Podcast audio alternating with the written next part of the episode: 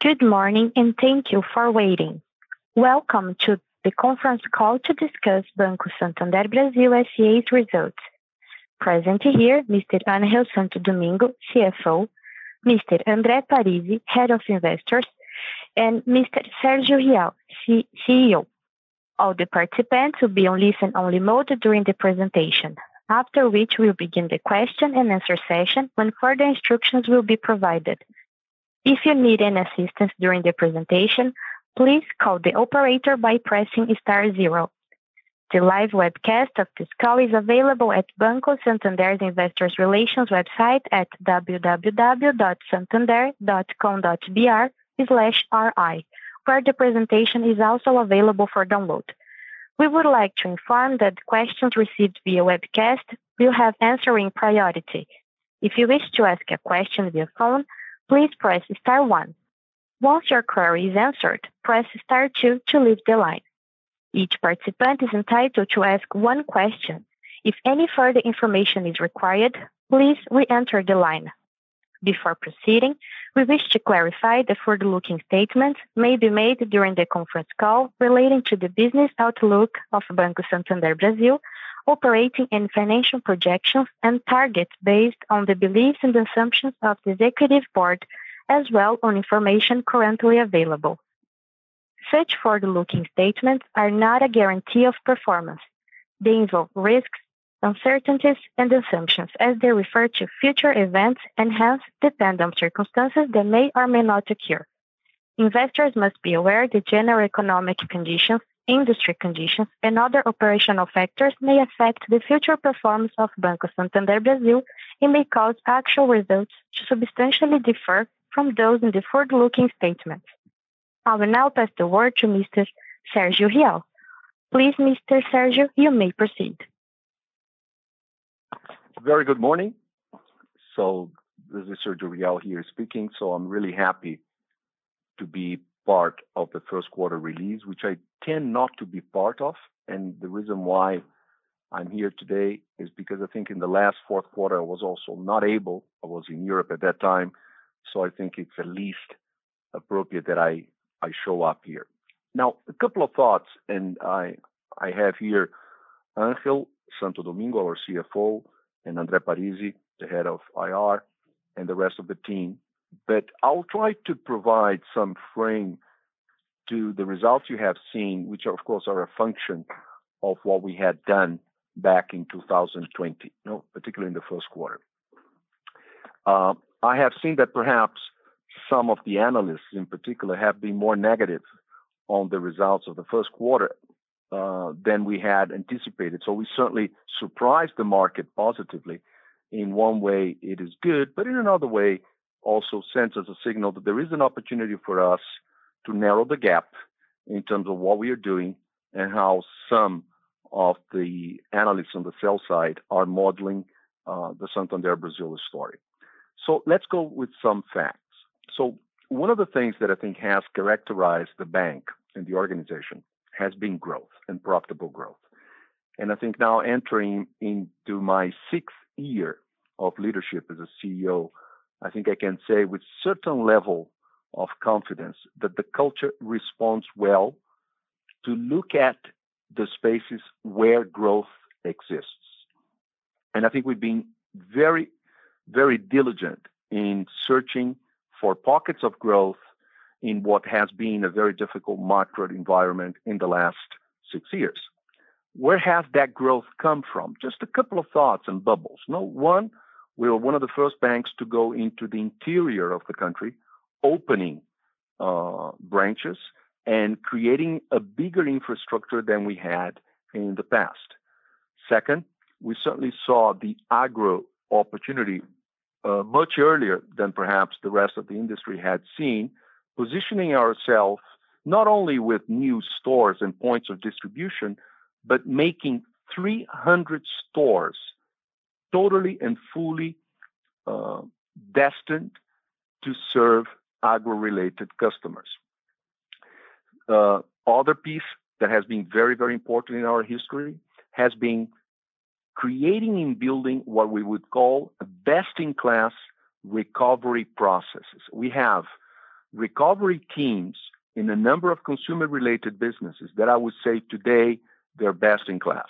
And that's a function of technology, that's a function of process, and that's a function of us believing that you cannot be in the consumer business if you do not have very strong skills technically, technologically, but also from a human capital point of view in order to help us to navigate what's, what it is today still uh, choppy waters. The other component from a strategic point of view that I would like uh, the market to really to really reflect over the last couple of years, I think the market has been very much of a prisoner around denominations of companies, banks, fintechs, broker dealers, insurance companies. And one of the things I would encourage the market to pay more attention is to what companies do and not necessarily how they are described. And I think the risk of the risk of defining an analysis of a company just by its name, bank, I think it's a it's a potential big mistake. And I think we have proven that despite being a bank in the eyes of many, we have been able to portray a very consistent growth story. And why is that? Because inside of Santander platform, there are a number of pockets of growth and sales that are growing much faster. And it's upon us to make sure that we provide visibility and transpa- transparency to those growth engines. So let me give you some more color to that. Uh, in that respect, our consumer finance business has been a phenomenal growth business. And that's not only the auto business, which in itself already commands a significant market share of 25% plus, but also consumer goods. So we started to develop a much more robust consumer goods pillar inside of the inside of the consumer finance, Santander Financiamentos. And that is a business that it's going to be a billion dollar, a billion real business in the coming years. And not, it's not five years. It's something that could be in our hands in about two years. We have launched a very successful open channel digital credit platform called SIM, where in less than a year, we are able to reach a billion reais of total assets with very, very manageable cost of credit and transforming that platform already into a profitable stream. We have, we have embarked on a much, much bigger investment into what I would call the equity space. On Friday, we're going to be formalizing the acquisition of Toro, which is a very focused broker dealer out of Minas Gerais with a particular focus on being 100% digital with a strong educational piece. We have integrated Pi, which was our fixed income, digital fixed income platform, into Toro. And together with Santander broker dealer and Toro, we'll continue to develop a robust distribution platform for a Brazil that is more into the equitization phase. We have created inside of the company a very strong culture on cost, but not cost for the sake of cutting items, but making really deliberate efforts on reaching uh, levels of efficiencies that I think we haven't seen in many other companies. For example, uh, not only our cost income, it's best in class when you look in the world, 35.35%, 35.2%, it's world class, and that's under Brazilian GAAP. If you put on under IFRS, we would be under 30%, and that's only one bank in China would have a cost income lower than 30%. That did not come on the back of just cutting items. It came on the back of us redesigning in a deep manner processes, which we did announce three, four years ago. So we start telling that we would go for a much more industrial process, redesigning and attacking the leakages that exists in a universal bank platform where there is quite a bit of waste if you don't really look in the level of detail end to end on a variety of processes. So this is when you look at the first quarter, this is the result of the discussion that we initiated three or four years ago, and it's really serving us well in a very difficult environment. Let's look now at the credit cards. We had made a deliberate decision in 19 to slow down credit cards on the back of my concern of bad credits, particularly Brazil going to a single digit rate and everybody borrowing and the leverage capacity of the country increasing tremendously at the individual level. As we come to 2020, we were a lot more modest in our growth trajectory on cards. The pandemic comes, we're able to experience and test uh, right after the, the first month is right after the pandemic. We adjusted and improved our risk models. We put a lot more effort on defining, profiling, figuring out different segments. And our credit card business is growing at an incredible pace. Just to give you a sense, in the month of March, we are able to generate 640,000 new cards, most of them with consumers and clients of Santander that had limits for cards but were not being actively optimized or used. So when you compare the experience of a Santander card to any other player, be it a single monoliner or a more classic universal bank platform, we come out very strongly. So I could go on on a number of fronts of things that we are doing with deep knowledge and involvement in the business. But I would like to end my discussion on the transformation that we are doing around the Santander, as you as we call it, and what we are, which is the build-up of four significant distribution platforms. The physical branches, as the physical branch network, we will continue to expand in the interior of the country on a completely more tailor-made model, nothing to do with what you have seen from a classic bank branch, but stores that are really catered to, to serve specific segments in where Brazil grows, which is in the interior. That will continue to exist. All the other branches, as we call them, they're going to have to become, and they are very close to that, to become absolutely paperless. We're looking at every channel to become a point of sale. Our ATMs, which are now active sales point, are now selling credit. So a consumer and a customer can walk into a Santander uh, ATM and line up a loan and get the money out of the machine and the loan digitally signing from the ATM. ATMs today represent a very important point of sales, which wasn't in the case.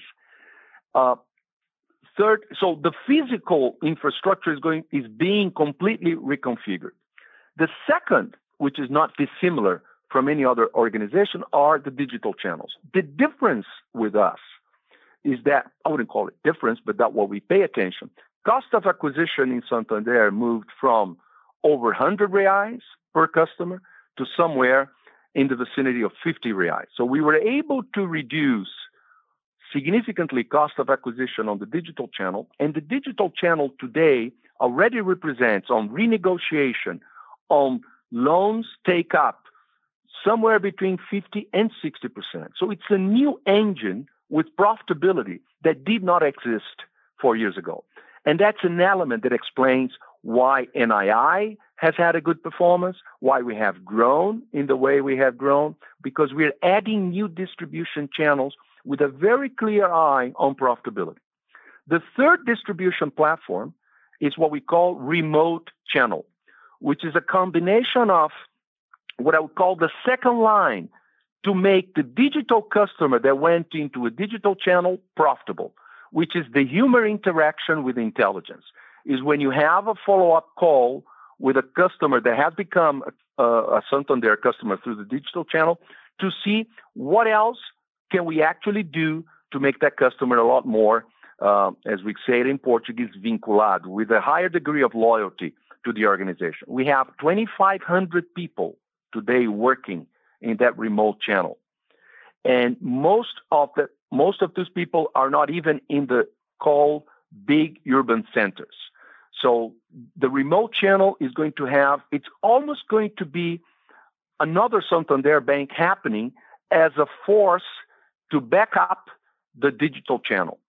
So that's the fourth, eh, the third. And the fourth and the last is what I would call the outside world. So how do we engage with other players from independent ex Santander bankers, other bankers, other fintechs that are providing and having access to a world of consumers in Brazil that we can connect smartly as another potential distribution platform. So the four platforms are receiving from myself as CEO uh, a very specific focus, and I plan to transform Santander in one of the most effective distribution platforms of this country. With that, I stop. I would like to once again thank you for your interest, your support, and, and believing in the story of Santander. So I pass now to our CFO, Angel Santo Domingo. Thank you very much and have a good day. Thank you. Thank you, Sergio, for your uh, uh, words. Um, um, you made a very good uh, summary of where we are and what are our growth capacities and prospects. I will elaborate on some of the ideas that Sergio shared with us through the slides that we have already posted and uh, on on our website, and then we will open for for Q&A as as always. So starting with the first slide, um, I will, as always, begin the presentation with an update on our strategy, followed by an overview of our quarterly results, and finally, my closing remarks, and as I said, opening for, for the Q&A. So um, uh, we are in slide four, are we? Yeah. Uh, we started the year with the best quarter in our history, as has been mentioned, in not only in in, net profit, but in several metrics and performance ratios. With revenue, as you can see, growing around 7% year on year in an increasingly linear structure, as, as has been mentioned, and uh, profitable market share gains in key segments of our businesses, like the four examples you may see in the slide. As a result, we were able to post a record net profit of uh, just above 4 billion reais, yielding almost 21% return on equity return for our shareholders. Uh, this work has been recognized by the market, as you can also see in the bottom of the slide, with several awards that we have received in these recent months. Next slide, we understand that in order to keep delivering high levels of profitability, efficiency must be one of our top priorities. Over the last years, over the last uh, three, four years, as, as Sergio said, we have looked into ways of how to boost efficiency in our production with the goal of lowering unit costs.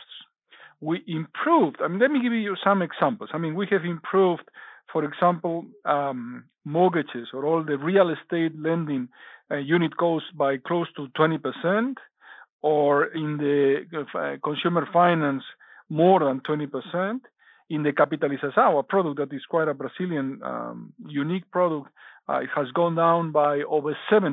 I mean, we have been uh, building a culture of uh, lower unit cost, and we have several examples um, in that sense. No?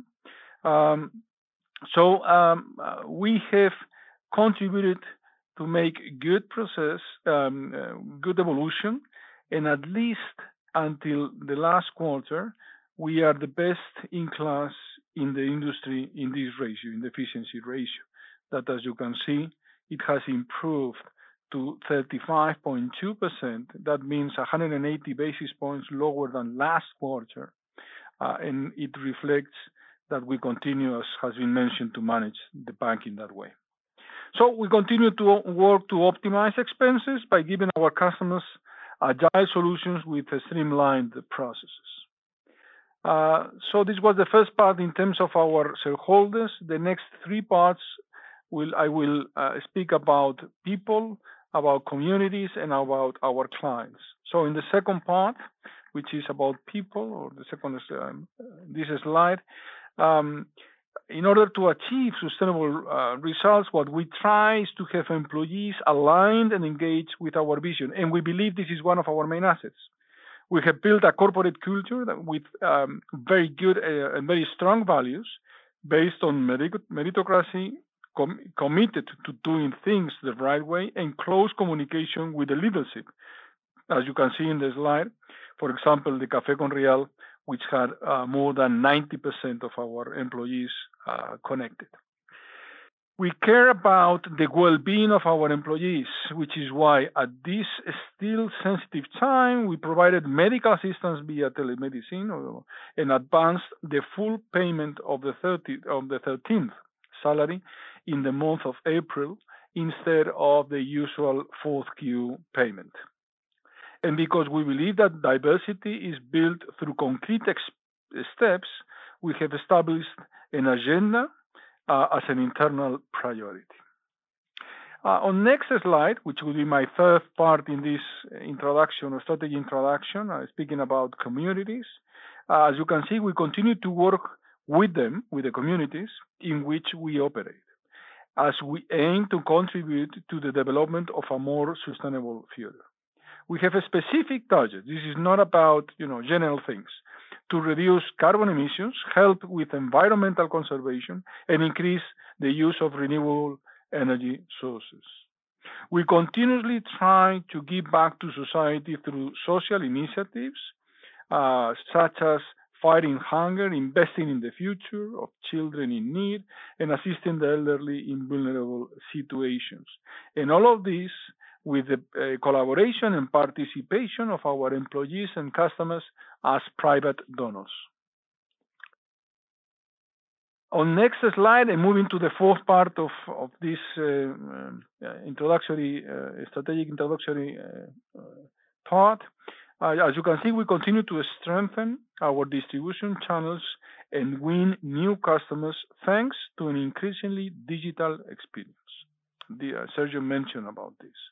In the first quarter, we achieved significant levels of new customer acquisition and car issuances through digital channels. Uh, for example, we moved for the first time to being the third player in car turnover market share. To improve customer experience, for example, we launched Gente, that is uh, on the bottom left of the slide, Santander's artificial intelligence, which focuses on faster and more agile solutions for customers accessing our digital platforms.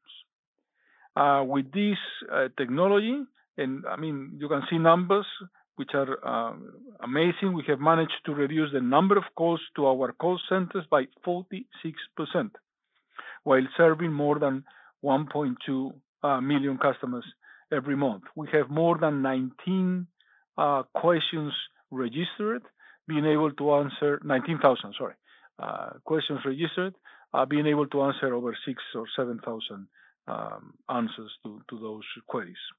And in addition, our app has been constantly evolving with visits increasing by almost 40% year on year and accounting for roughly 75% of all our visits across our digital channels we have almost 500 million, 500 million digital visits per month and an evaluation of 4.7 rating in the digital shops, which is absolutely positive and high.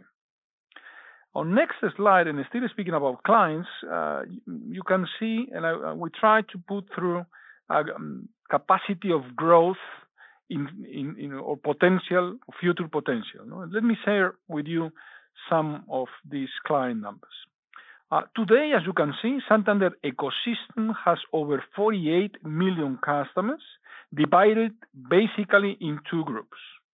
On the left of the slide, uh, you can see that almost over 13 million, uh, which are account holders, all of them with different levels of loyalty. There's 6.4 million with six products or more, and 7.1 million between three and, and, and five uh, products.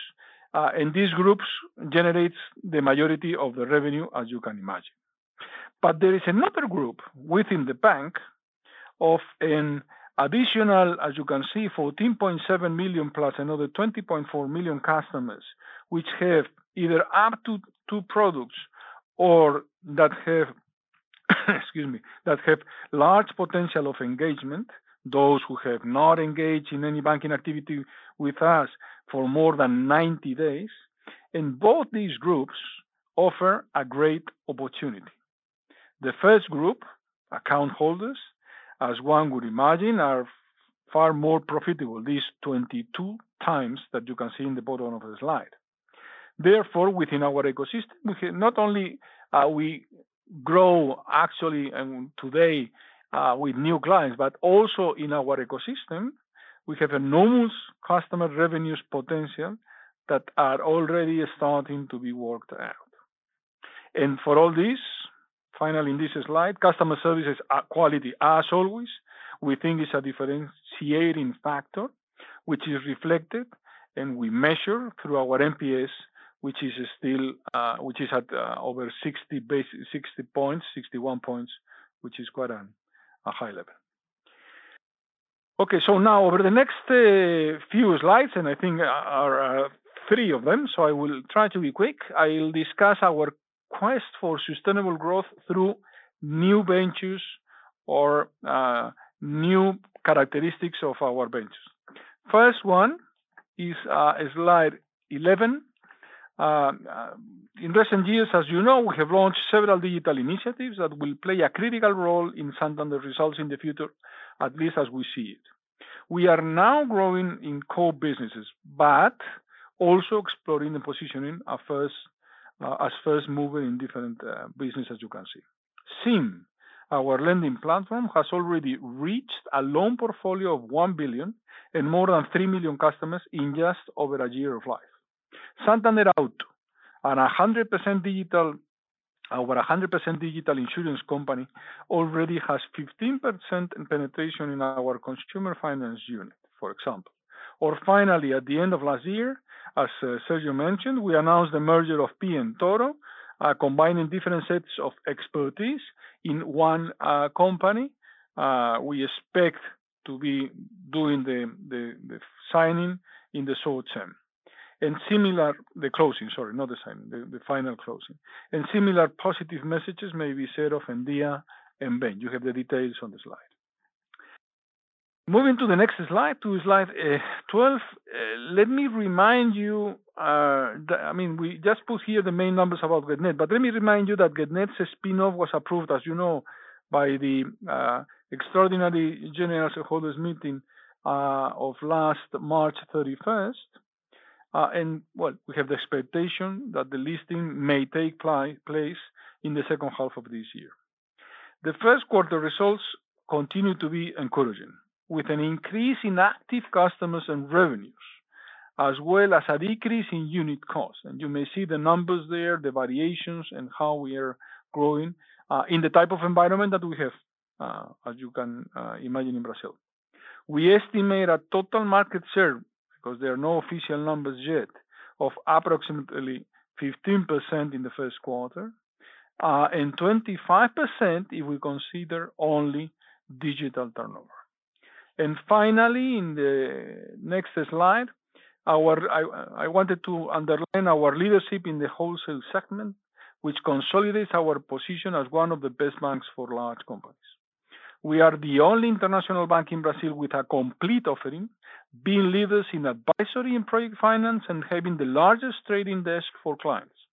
For the eighth, so it's eight years already, consecutive years, we are the largest forex uh, bank in, in terms of forex. In the quarter, we participated in more than, I mean, or almost 20 billion, more than 19 billion reais of equity offerings, and traded 78%, almost 80% of total CBIOs. As a result of this good, very good, I would say, performance, we delivered an increase of 60% year-on-year uh, increase, as I said, in earnings for this segment. Okay, so let me move now to uh, what are Santander Brazil numbers and results. So on slide 15, we present uh, these full details of the P&L. We close the period with the mentioned uh, net profit of uh, just above 4 billion reais, the highest we have ever reported for a single quarter, representing a 1.4 increase compared to fourth Q 2020. This is important, and we'll probably speak about this on the Q&A session, that our earnings before taxes increased 18% year-on-year and 12% Q-on-Q. I can elaborate a little bit more on that difference.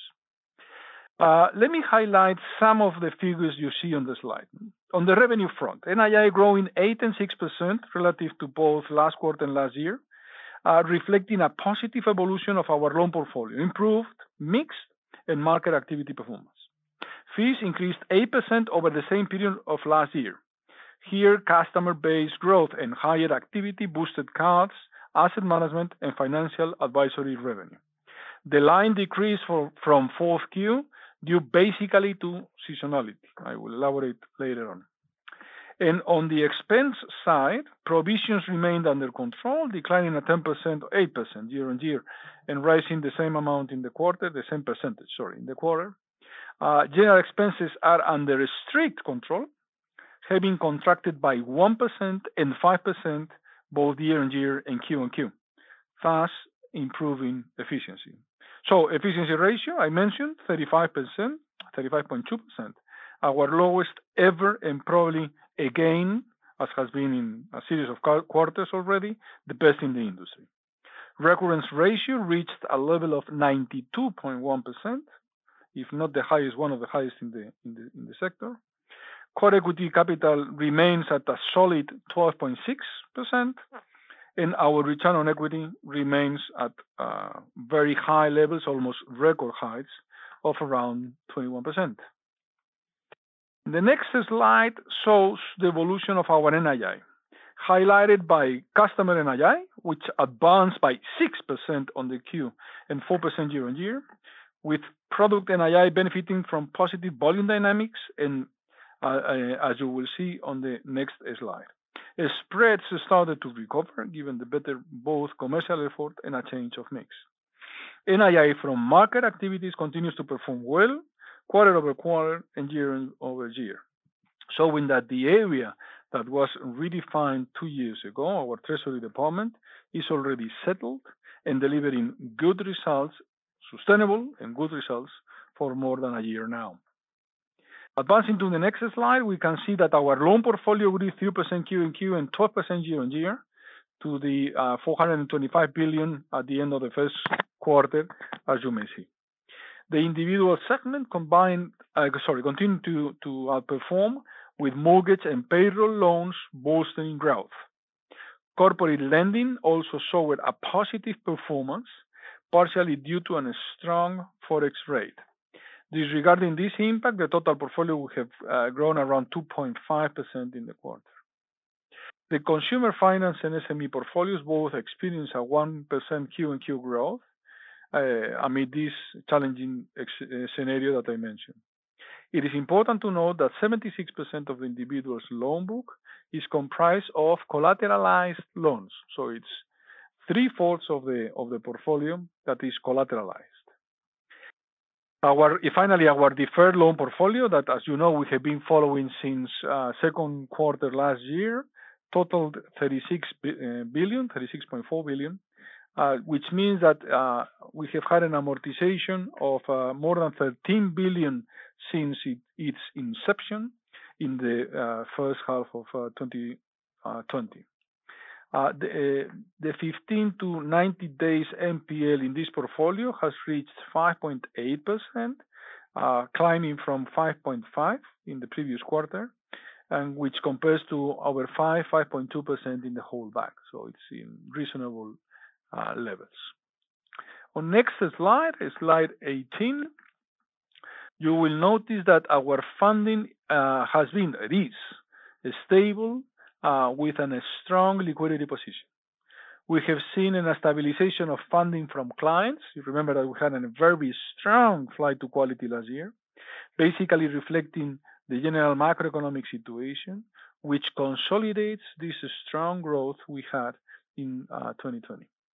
At the end of the quarter, our BIS ratio stood at over 15% with our core equity Tier 1 at 12.6%. Both quite strong levels for our type of business. Fees. Moving to fees. Uh, the brighter spots here, I would say, in the quarter were credit cards, asset management, and uh, uh, financial advisory. Cards grew 9% year-on-year with higher transactionality and total turnover. Asset management increased on the back of consortium funds, rising 32% year-on-year. And financial advisory, I mean, you may imagine what this includes. It includes placements, custody, securities um, brokerage services, etc., went up by 42%, given uh, what we have all seen during the first Q in terms of capital markets um, activity. In the quarter, you do have negative variations uh, with fees declining uh, if compared to last quarter, to fourth quarter 2020. This has been caused basically or uh, by the traditional seasonality in between a an usual strong fourth Q and a first Q that tends to be more normalized, and also due to new products. On the next slide, we can see how our asset quality has evolved, and I am in slide 20. Uh, it remained, uh, as you can see, I would say, at good levels in the quarter with a high coverage ratio, which reflects our solid balance sheet. Um, as expected, given uh, the traditional early year seasonality, and this is quite normal, short-term NPL deteriorated by 80 basis points Q-on-Q, reaching 3.6%. Uh, and it's still lower if you compare to last year, and it uh, shows the normal performance of the first Q. The 90-day NPL remained at a healthy and comfortable ratio of 2.1.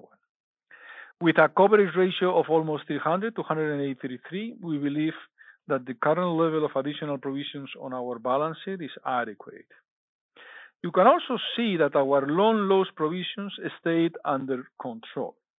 We have provisioned less than one year ago, less than in the first Q of 2020, uh, about 100 million less. We have recovered more, approximately 250 million.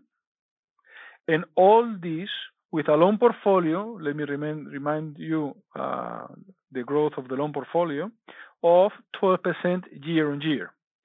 All this is reflected in a lower cost of credit, the 2.6 that I mentioned, when uh, compared uh, with one year ago. Uh, this performance, again, reflects our diligent lending practices and loan recovery efforts. Next slide shows how our expenses have performed.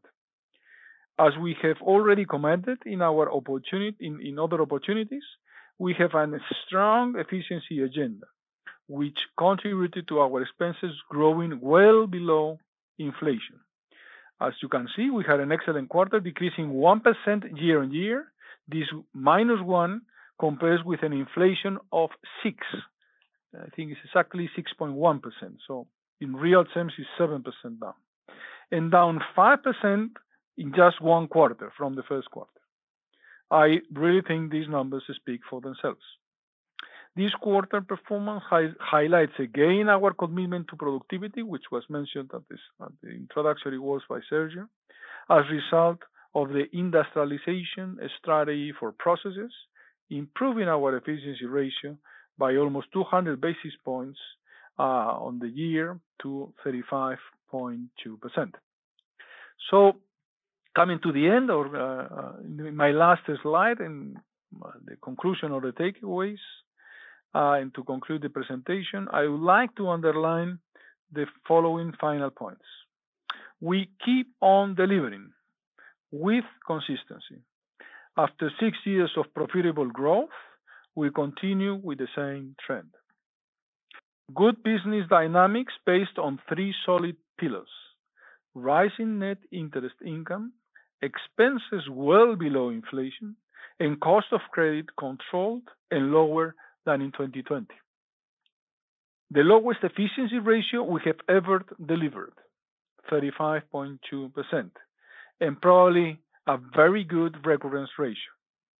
Return on equity hitting 21% despite the macro environment. And Finally, as we said, a unique corporate culture deeply committed to both results and society. So with this, I finalize my presentation, and I think, Andre, that we can go to the Q&A session. Thank you so much.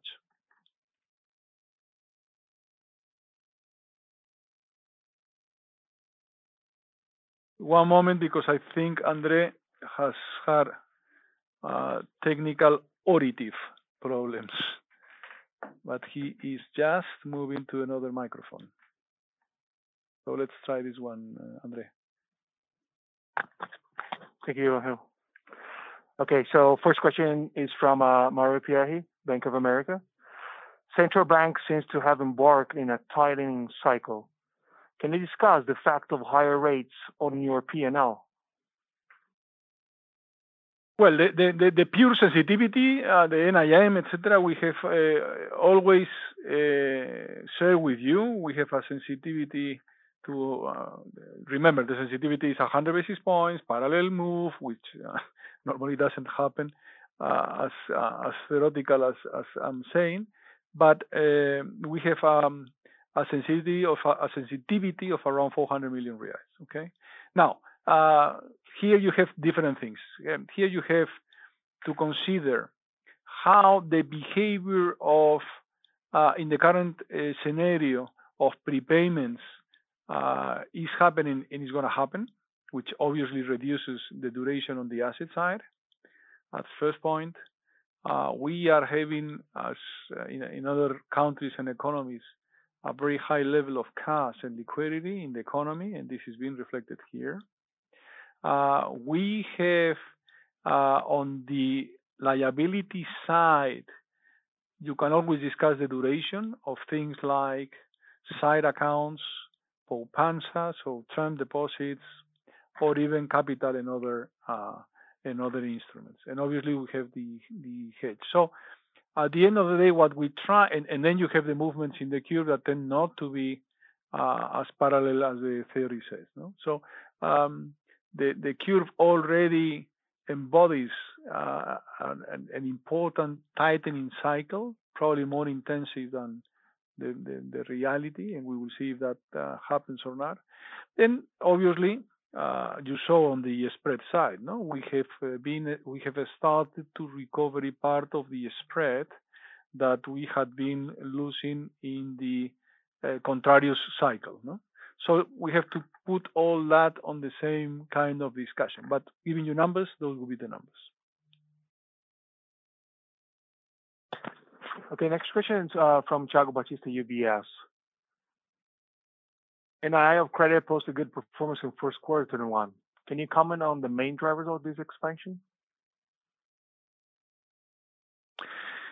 Well, um, we do have what the, traditional kind of, activity is reflected here, which means uh, new clients, both uh, from the ecosystem and from outside the ecosystem we are growing in 100, 100 plus thousand new clients per month. So that continues to be a, a good input. But if you want to, to speak about volume, spreads, and mix, what I would say is around half of the effect would be volume and spreads, both positive, okay? Um, more or less equally divided. I, am speaking about approx. If I if I deduct I mean, things like number of days of the quarter. I mean, uh, let's do the analysis like for like, because if not, we go into into other discussions. So approx half on that concept, and the other half, a little bit less, I would say, uh, would be mix, eh? because uh, as you you have seen in the in the portfolio, we are growing more on the retail side compared to corporates. I mean, it depends. Uh, so the mix is is is also adding a nice part of the NII on the asset side. Uh, and as I said, spreads being managed in the in the positive direction or in, in the mm, being enlarged. Okay. Uh, next question is from uh, Victor Schabbel, uh, Bradesco BBI. Core capital indicators recovered and are at healthy levels. What's the management's feel about optimum capital levels going forward?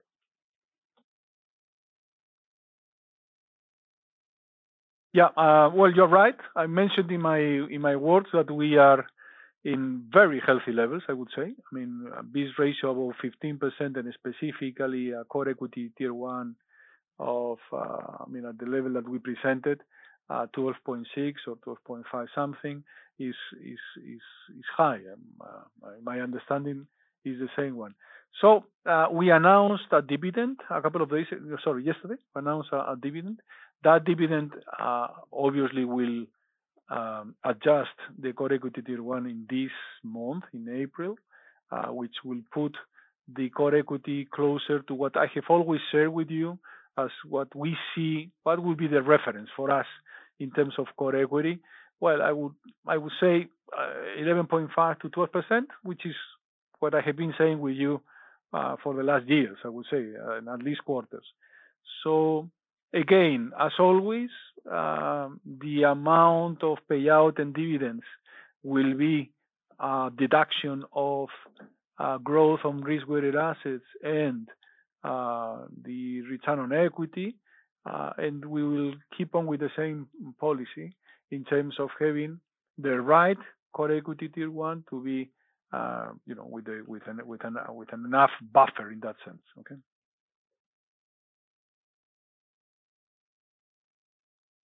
Next question is from Pedro Leduc, Itaú BBA. Provision expense rhythm versus the rise in early NPLs is too is not too obvious, especially given the bleaker economic outlook versus what we had back in December and then renewed economic dip in March, April. We know what coverage ratio is just an output for you. So you couldn't have relied Uh, on that for decision-making on provision expenses, which lead us to think that you expect a strong economic recovery. Is that the case? I think, Pedro, that here we have to to differentiate a little bit the discussion in between uh, what is the environment. Uh, you perfectly said in your question, what is the environment? We don't look at the coverage ratio Uh, and to differentiate a little bit the short-term volatility from the from the structural moves. Okay. So let me elaborate a little bit in in quality here. As I said in my words, the 15 to 90 days first tends to be volatile. Second, tends to be seasonalized, uh, has a seasonalized effect on the first Q. So it's traditional that in first Q, the 15 to 90 days goes up. In my In my slide, I presented to you, and you could see the high levels of the first Q last year, and again, lower than last year, but uh, picking up in this first quarter. So that's the first idea in terms of uh, normalization, if we can say that word, uh, of what happens in the first Q. The second idea is what are we seeing today? Okay.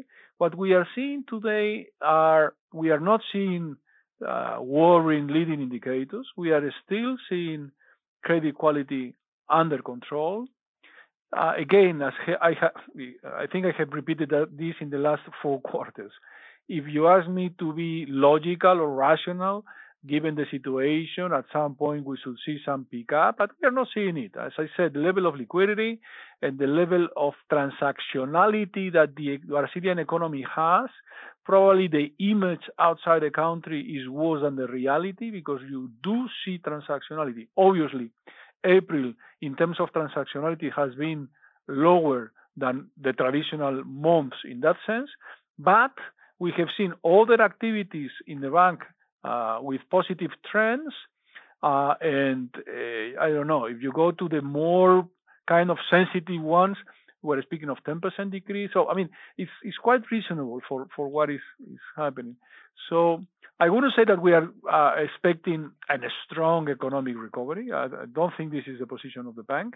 But what we do follow very closely is every kind, as you can imagine, dozens of metrics on the risk side. And this is what uh, leads us to the position in which we are. In terms of provisioning, I mentioned also in my words, um, as you know, and uh, I have said with you, we provision what our models say, obviously on top of the legislation. Uh, and the provisioning that we are making today is in absolute terms lower than first Q 2020, with a book, with a loan book growing 12%. Uh, and we are recovering from almost 500 million to 750 million in the quarter.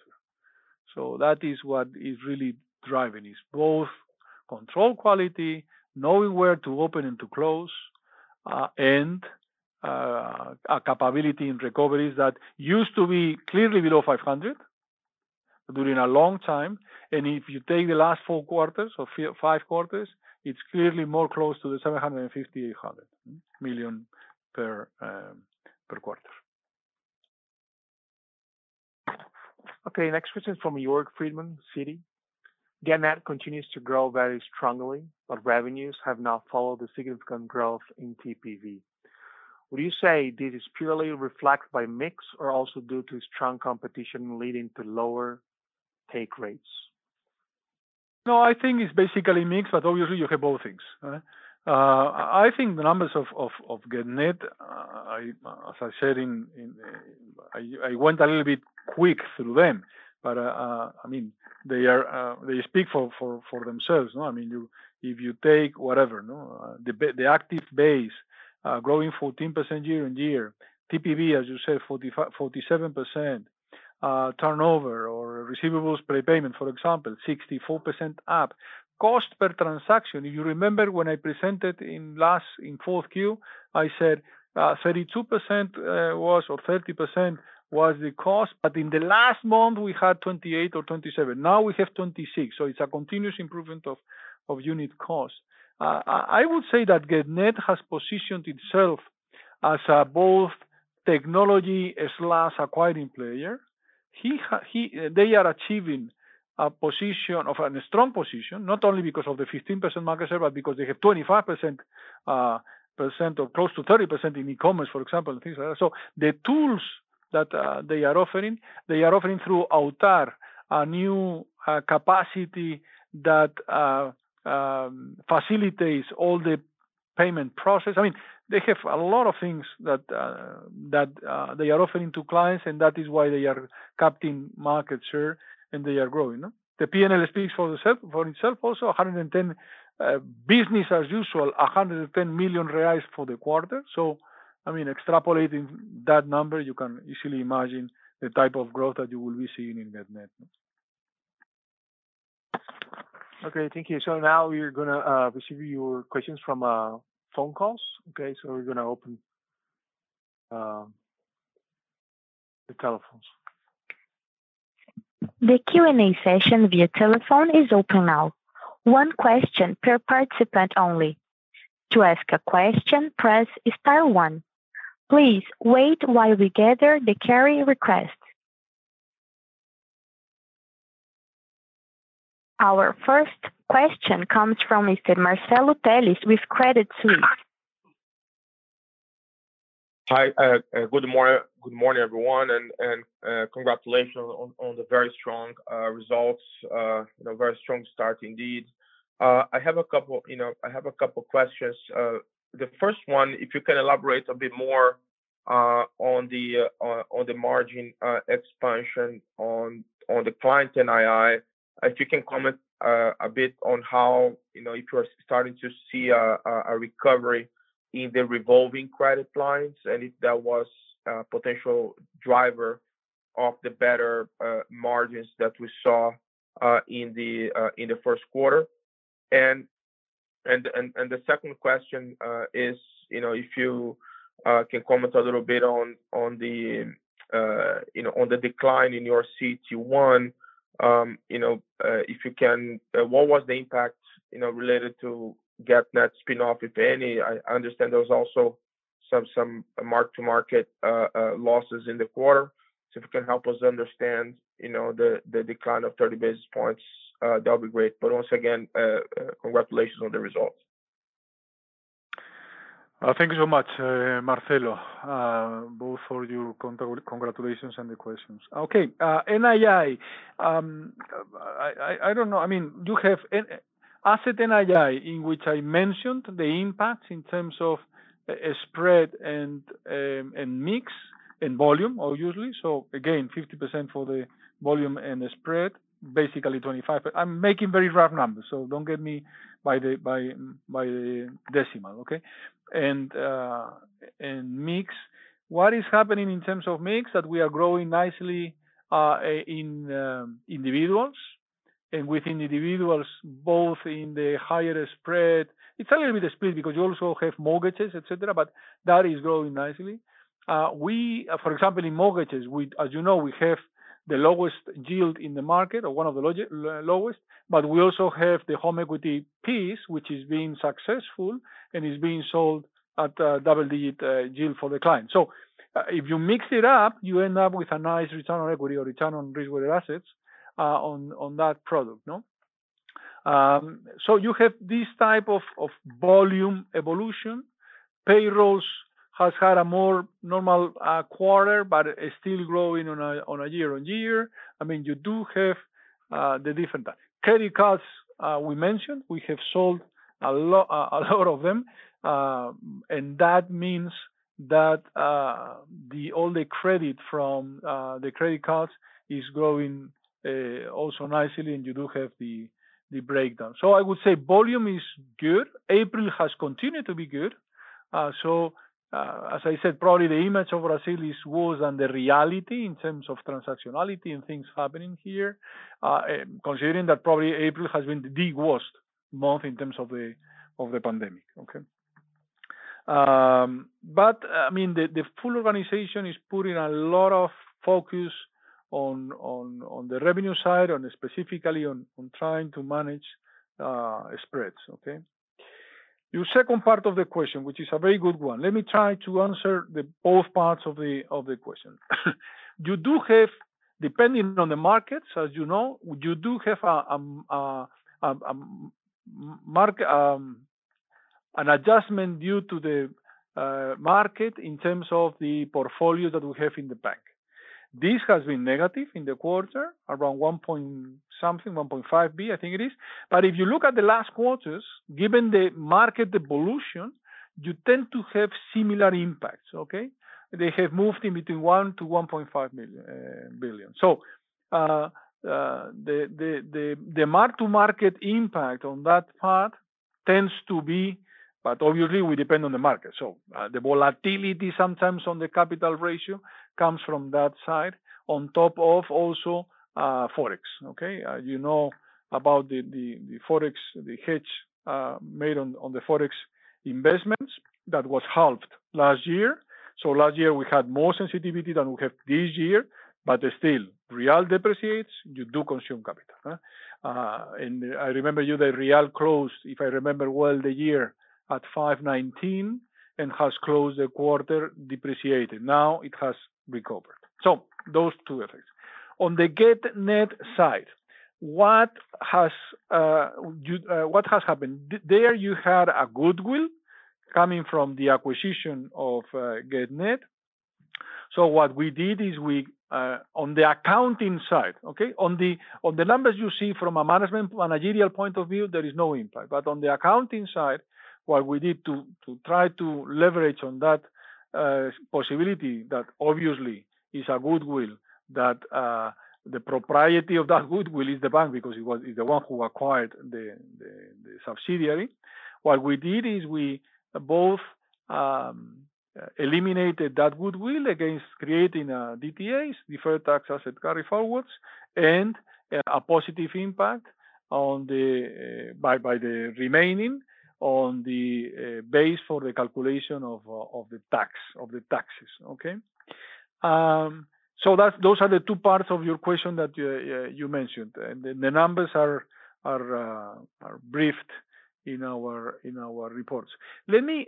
I'm speaking now of taxes, and there were a couple of questions around taxes. Well, let, us hear the phone, and if not, I will address them because I think we didn't we didn't answer them. Let's hear the next question, and if we don't get that question, I will elaborate on that so I don't make a too long answer on this question. Thank you, Marcelo. Please wait while we gather the re-requests. Our next question comes from Mr. Thiago Batista with UBS BB.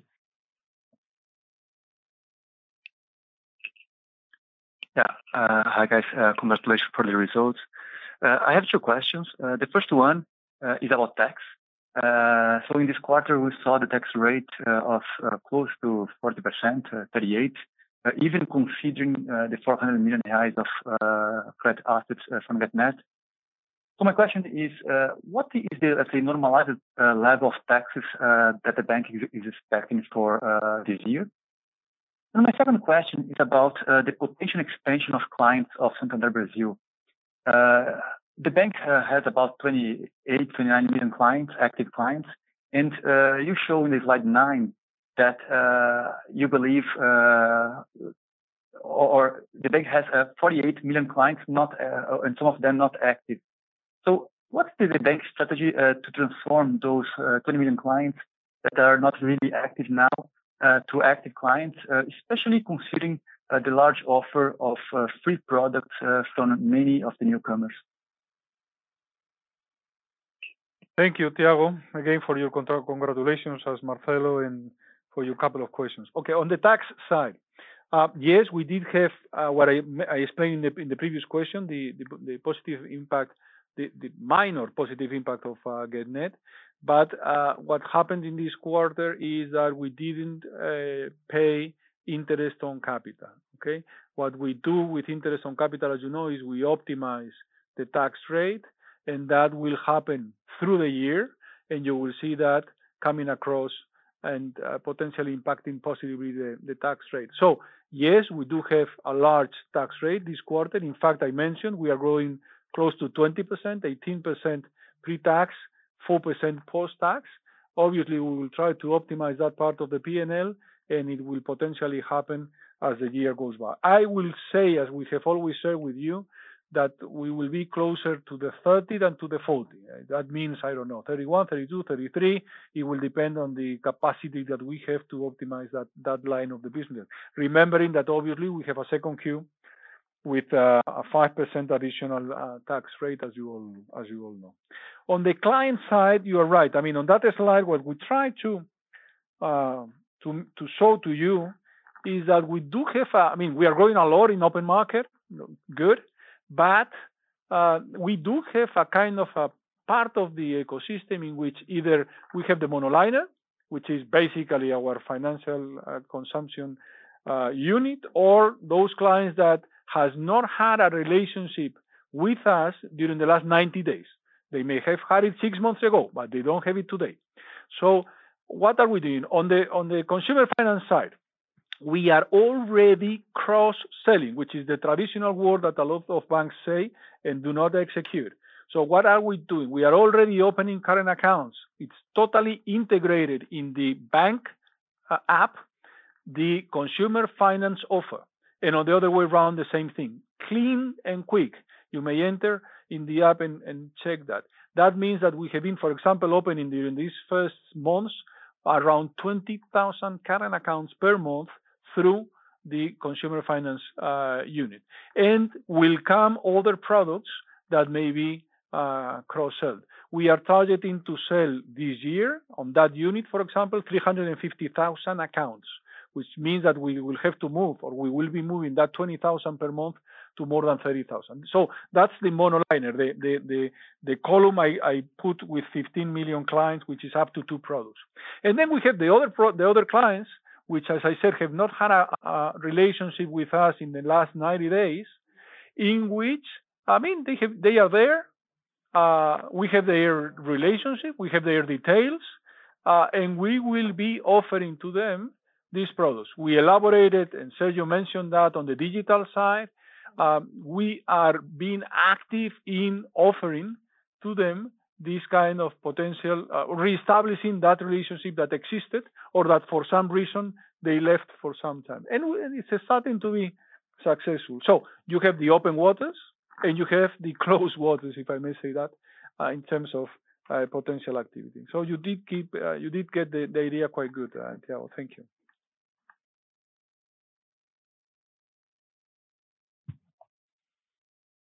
Please wait while we gather the query requests.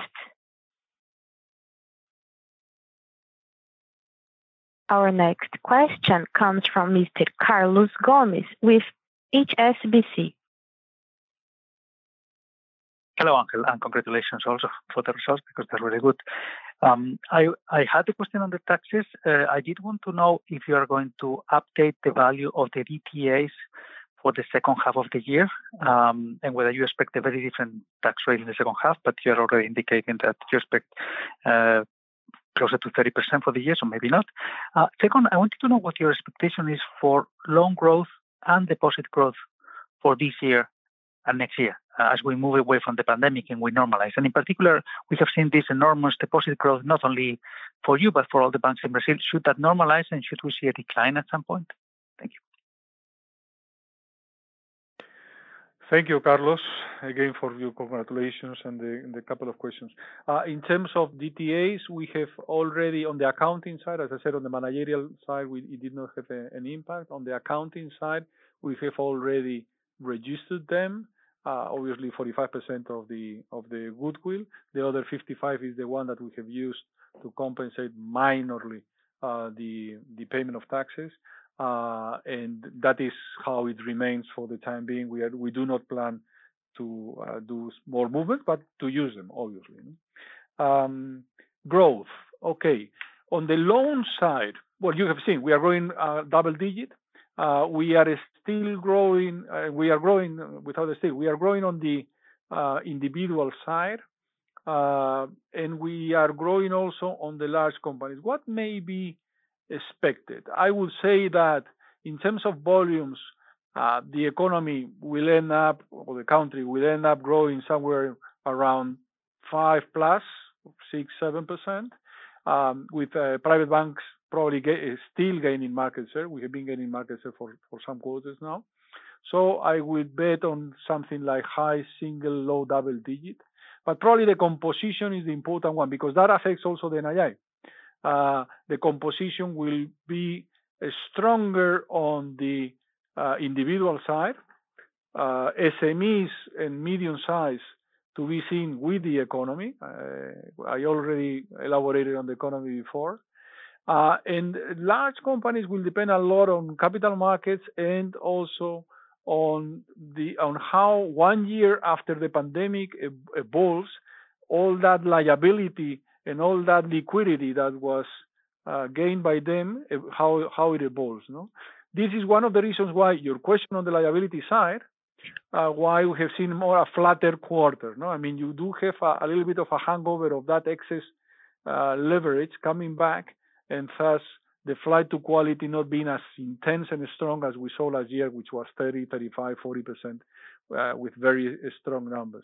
I would expect a larger growth on the assets, on the asset side compared to the liability side, so opening a little bit the gap, uh, but it will totally depend on on the economy.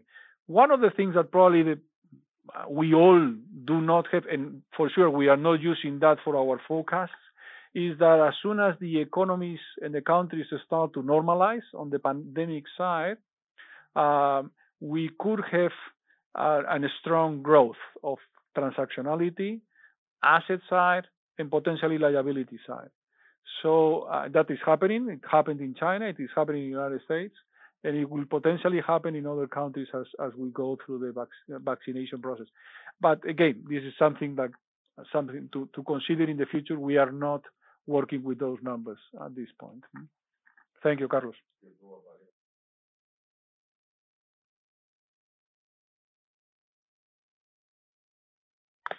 As a reminder, to ask a question, press star one.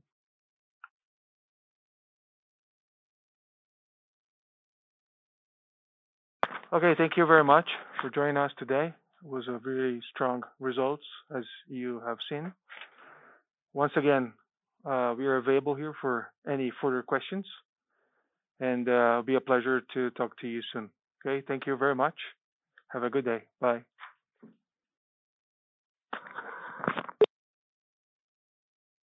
Banco Santander Brasil's conference call has come to an end. We thank you for your participation. Have a nice day.